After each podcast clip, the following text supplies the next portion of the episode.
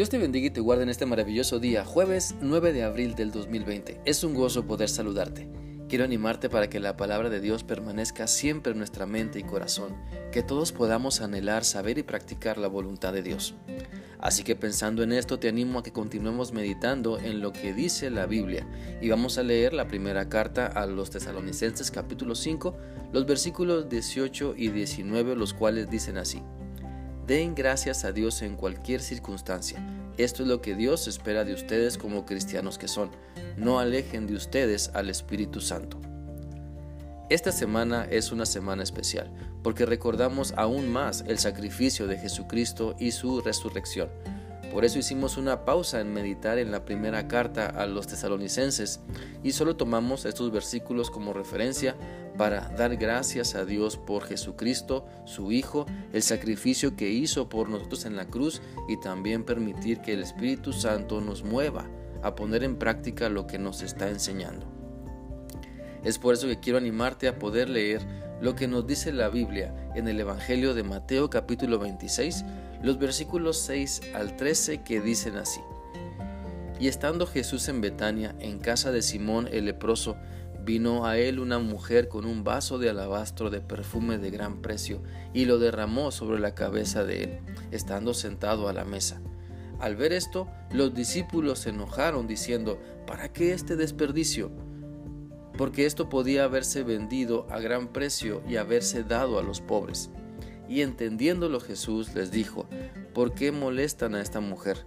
Pues ha hecho conmigo una buena obra, porque siempre tendrán pobres entre ustedes, pero a mí no siempre me tendrán, porque al derramar este perfume sobre mi cuerpo lo ha hecho a fin de prepararme para la sepultura.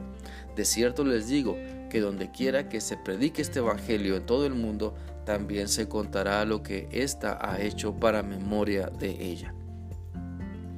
A través de estos versículos podemos entender la importancia de que nuestras obras reflejen nuestro compromiso de amor por Cristo. La mujer que describe el pasaje ofreció lo mejor que tenía para Cristo, otras personas no lo entendieron, pero Dios puso en su corazón dar ese perfume caro para derramarlo sobre Cristo como un gesto de amor, como una enseñanza que ahora podemos dar de que Jesucristo merece lo mejor de nosotros y lo mejor que tenemos. Esta mujer hizo un pequeño servicio, ungió a Jesucristo, pero a un gran precio, con un perfume de gran valor. En nuestra vida vamos a ser movidos a servir a Cristo. Hagámoslo con lo mejor de nosotros y con lo mejor que tenemos, porque nuestro servicio siempre expresa nuestra fe. Quiero invitarte a pensar, ¿estamos convencidos de que Cristo se merece lo mejor? ¿Qué le estoy ofreciendo entonces a Cristo? ¿Migajas, las obras, lo que ya no quiero? ¿O le estoy dedicando lo mejor de mí, lo mejor que me ha dado? A través de la Biblia podemos leer de hombres y mujeres que lo dieron todo por amor a Dios, sirvieron con valor y entrega, amaron y perdonaron con gracia y misericordia, obedecieron a Dios con dedicación y entrega. Y ahora, nosotros cómo servimos a Dios. Demos siempre lo mejor a nuestro Señor Jesucristo, ¿sabes? Se entregó en la cruz por amor a ti y a mí, soportó el castigo que nos tocaba a ti y a mí tenemos entonces la oportunidad de una relación de amor con nuestro Padre Celestial por lo que hizo en la cruz y por su victoria sobre la muerte. Podríamos enumerar las grandes maravillas que Dios ha hecho y sigue haciendo y aún hará en nuestras vidas.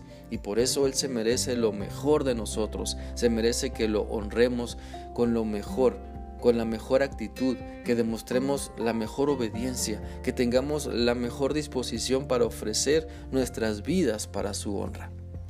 Esta porción de la palabra termina diciendo que esta mujer siempre sería recordada por lo bueno que hizo al derramar el perfume de gran precio sobre Jesucristo.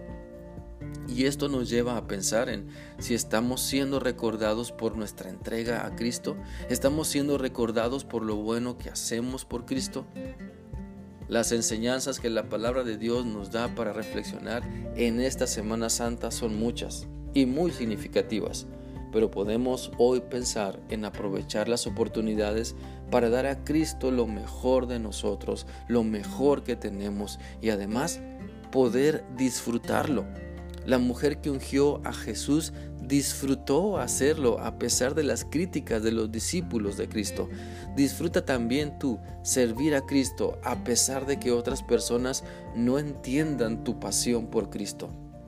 Mejor ora por ellos, ora por ellas, para que un día también sirvan con lo mejor al Señor que dio su vida en la cruz y resucitó al, tercer día con el fin de salvarnos y darnos vida eterna. Espero que Dios te siga guiando a través de su, de su, palabra para que puedas poner en práctica lo que te ha mostrado el día de hoy. Que sigas teniendo un bendecido día. Hasta mañana.